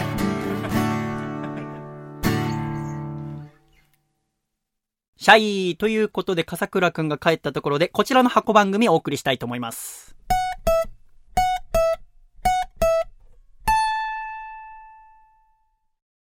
俺の人生をかけた人生をかけた人生をかけた人生をかけた人生のスタートです。見送りに来てほしいよ。君の人生をかけた人生をかけた人生をかけた人生をかけた人生のスタートじゃん。手を振るよジケラチョ。狭間律師のスーパーハイパーイヤー。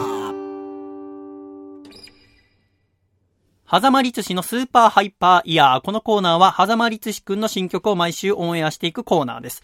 狭間くんから今週もメールいただきました。アコラジ1周年おめでとうございます。今週の新曲は、せっかくなので、パーティーチックでメローな海岸チューンにしてみました。ミッドナイトランデブーという新曲です。そして、私事なのですが、5月1日に下北沢ラグーナで初のソロワンマンを行うことにしました。よろしければ遊びに来ていただければ嬉しいです。とのことでございます。では聞いていただきましょう。狭間律師で、ミッドナイトランデブー。で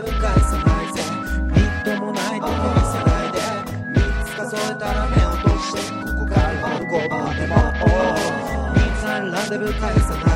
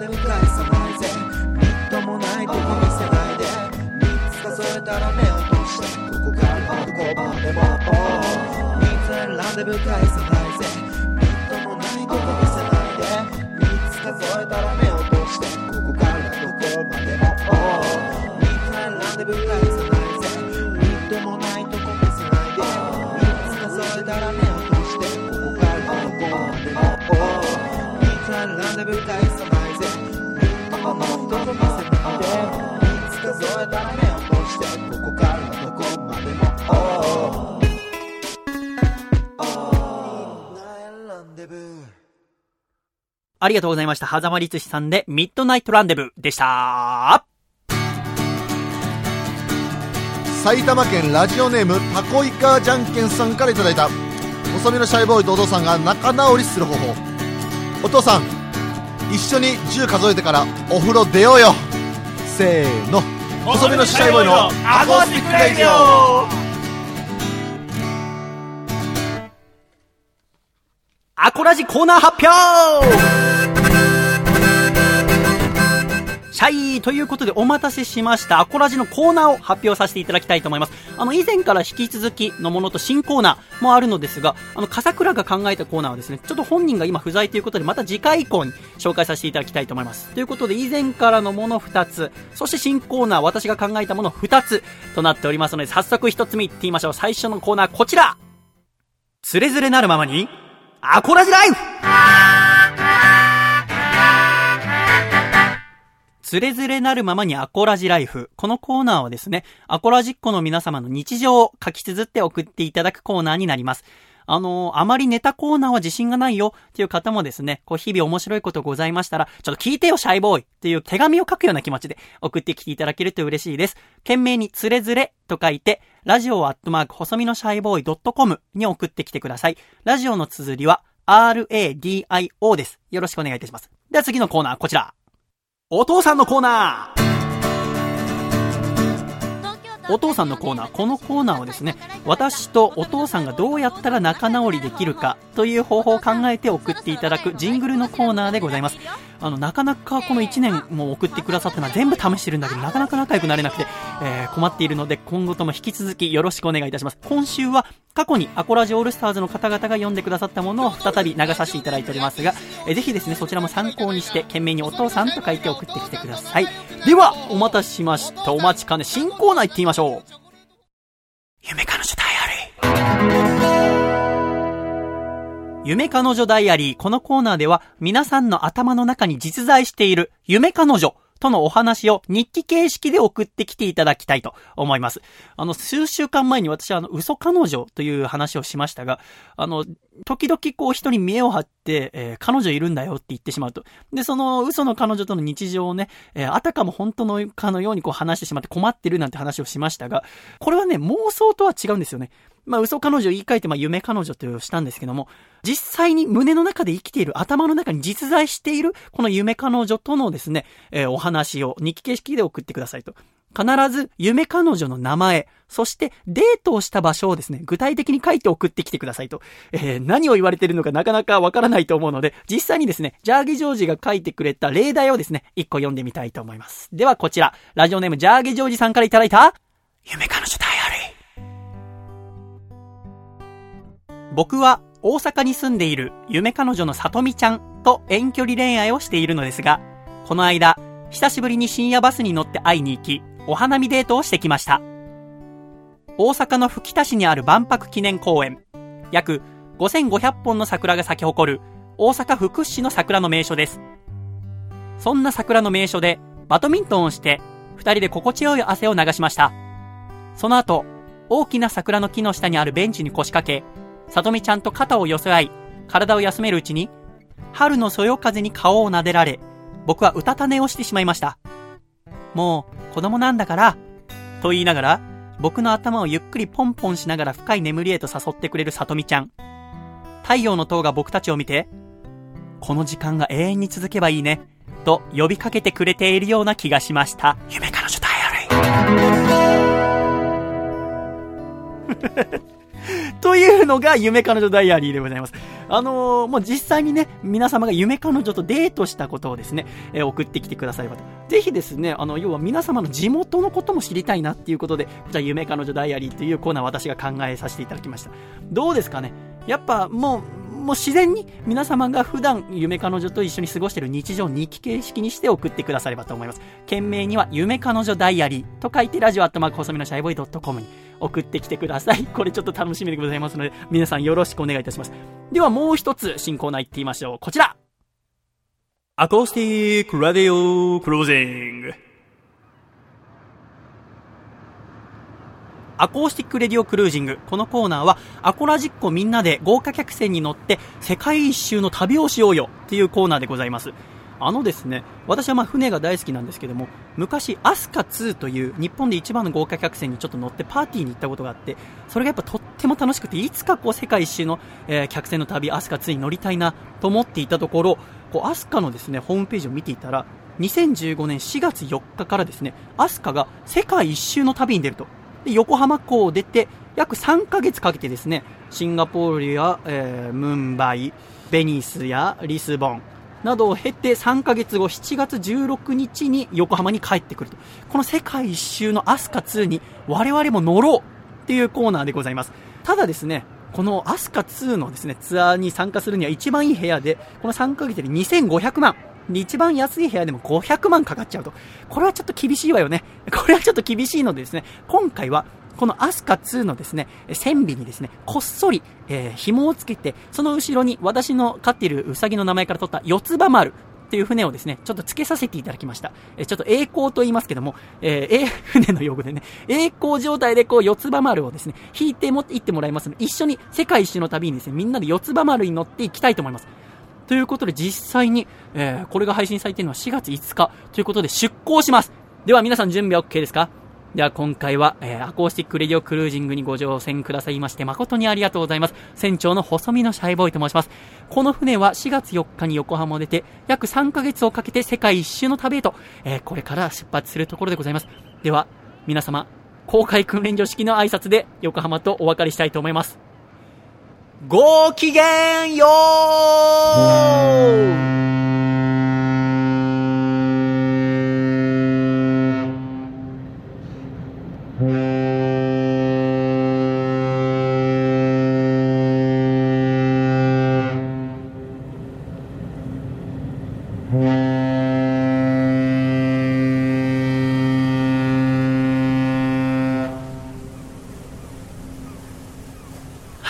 ということで、えー無事にですね、今横浜港を出港しました。えーこれから約1週間かけて4月の11日にですね、シンガポールに着くまでですね、実際のこのアスカ2と同じ、えー時間系列でこのコーナーは進んでまいります。え1週間後のシンガポールまでゆっくりとして船の旅をお楽しみください。ただですね、このアスカ2の中には、こう中でこうスポーツをする場所だったり、こうゲームをする場所だったり、プールとかいろいろついてるんですけども、四つ葉丸はですね、経費の関係上、えー皆様のお部屋しかございません。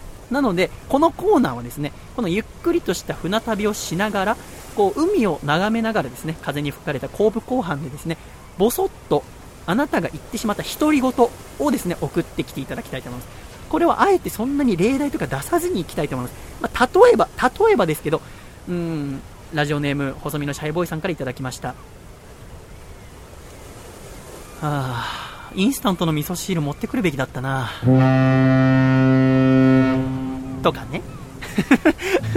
要は今、横浜港を出てシンガポールに向かうところでございますからこの、え3ヶ月かけてですね皆さんで一緒に、え世界一周楽しんでまいりましょうっていうコーナーがこちらのアコースティックレディオクルージングでございます。懸命に船と書いてラジオアットマーク細身のシャイボーイ .com に送ってきていただきたいと思います。よろしくお願いします。ということで新コーナーとりあえずこの2つ。また来週以降笠倉が来た時にですねいろいろ紹介させていただきたいと思いますのでよろしくお願いします。皆様からのですねメールお待ちしております。ではここで1曲聴いてください。笹かまりすこで嘘泣き。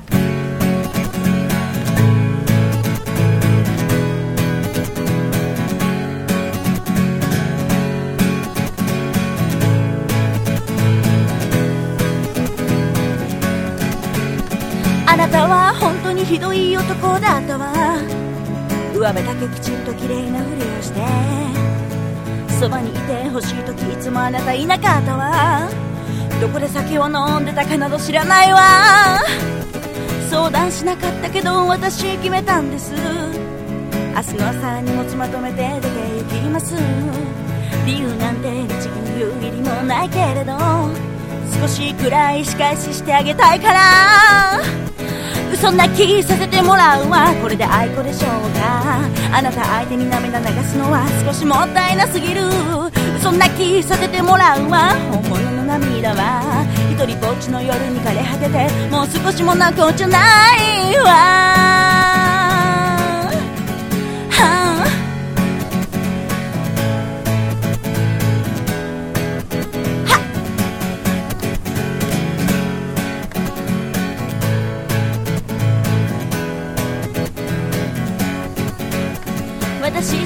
過ごしてあげてきたけどあなたの浮気なんてとっくに承知よ。女と出かけた日帰ってきたあなたはいつもより優しいから喜んでたくらいよ。今でも私あなたのことが好きなんだわ。でもこの人生かけるほどではないのよ。次の恋で幸せになるためにあなたを綺麗さっぱり忘れて出て行きたいから。嘘泣きさせてもらうわ。これで愛子でしょうか。いつまでもいい加減なあなたに疲れ切ってしまったわ嘘泣きさせてもらうわ。本物の涙は。一人ぼっちの夜に枯れ果ててもう少しも残っちゃないわ。ああ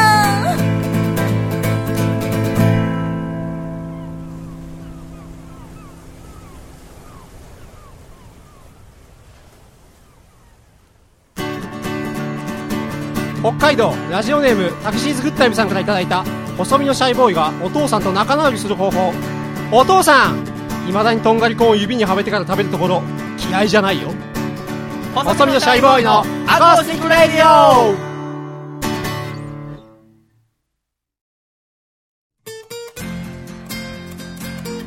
著作権のない音楽会。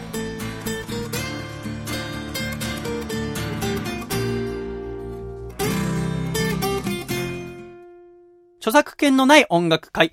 ポッドキャストではですね、著作権のある曲を歌ったり流したりすることができないのですが、このコーナーでは著作権の切れた童謡や民謡や私のオリジナルソングを歌おうっていうコーナーでございます。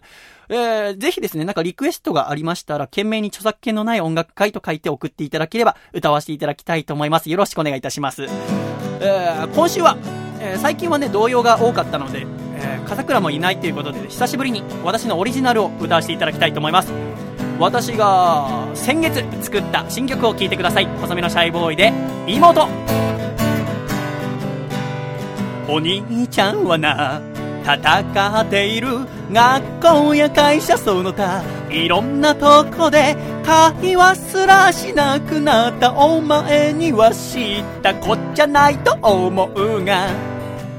夫婦年を取って大人になって徐々になぜか距離ができてなんか寂しいな。でもたった一つ覚えていてどんな時も忘れないで。僕は兄貴さ。困ったらいつでも頼ってくれ。ほう分かっておくれよ。妹よ。この世でたった一人の兄弟なのさ。分かってくれるな妹よ。お兄ちゃんは常に味方でいる。お兄ちゃんはな心配をしている。最近塞ぎがちなお前のことを。昔はくすぐりゃすぐ笑ったが今じゃそういうわけにゃいかぬ。女心なんてわからないよ。身内はなおいっそうだよ。ケーキ買ってくるか？モンブランが今も好きかどうか知らないけどほう笑っておくれよ妹よ。お前がうつむくと家の中が暗くなるから笑ってくれるな妹よ。アンニュイなんてまだ匂わないぞ。ヘイということで第52回細身のシャイボーイのアコースティックラジオまもなく終わりが近づいてまいっております。本日これ収録している4月の3日はあ私の母親すみ子の誕生日でございます、えーこの後おお母さんサービスということで横浜にレストランにご飯行ってきます。いつかお前どこか嫁ぐ時は早めに知らせておくれよ。準備がいるから相手にケチつけることはないができれば年下がいいな。兄貴面したいから。まだそんな日来るなんて思えないけどほう分かっておくれよ。妹よ。かっこいい兄貴にはなれなかったけれど分かってくれるな。妹よ。幸せを願っている。笑っておくれよ。妹よこの世でたった一人の兄弟なのさ。分かってくれるな妹よ。生まれて死ぬまでずっと何一つ変わらないよ。忘れるな兄ちゃんは常に味方でいる。ララララララララララ。アコラジコも一緒に。はい。ラララララララララララララ。ありがとう。細身のシャイボーイで妹でした。ありがとうございました。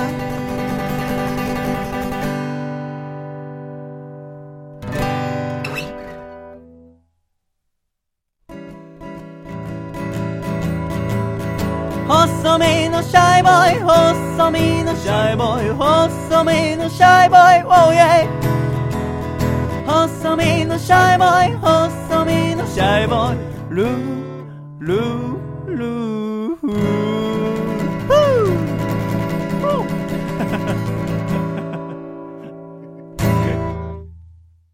第52回細身のシャイボーイのアコースティックラジオ。この番組は、神奈川県横浜市戸塚区にあります佐藤家から、細身のシャイボーイと笠倉亮の二人でお送りしてまいりました。今週も最後まで聞いていただき誠にありがとうございました。では、エンディングです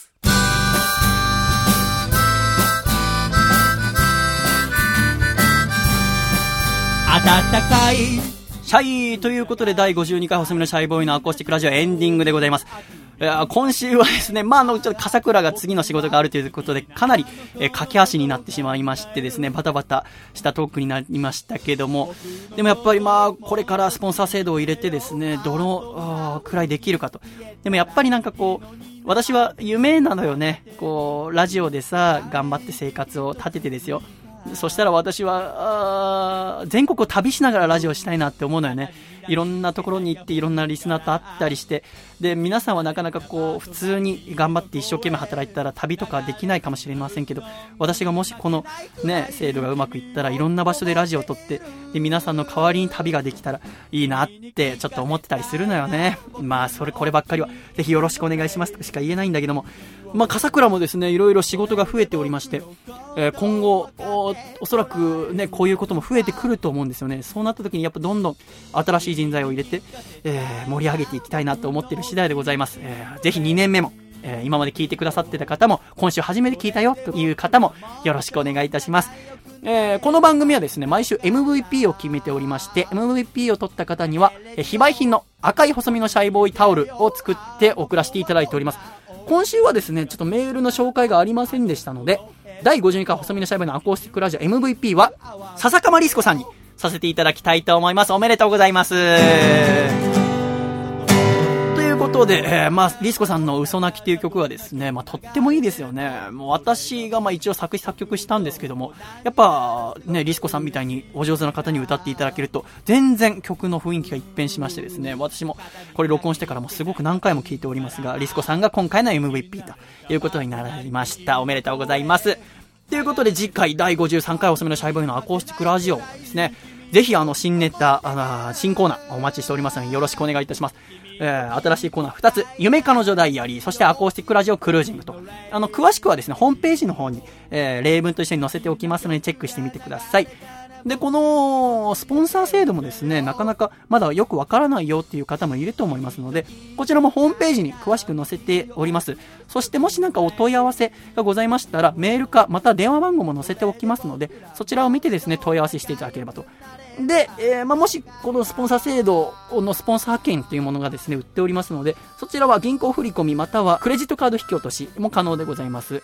えー購入された方にはですね、私が電話させていただきまして、いろいろ打ち合わせをしながら CM を作ったり、えーまあ私のこの家に、え来ていただく日をですね、まあ決めたり、まあすぐ決めなくてもいいんですけど、あとはまあ色紙に書く言葉を決めたりとかですね、え一緒にいろいろ作っていきたいなと思っております。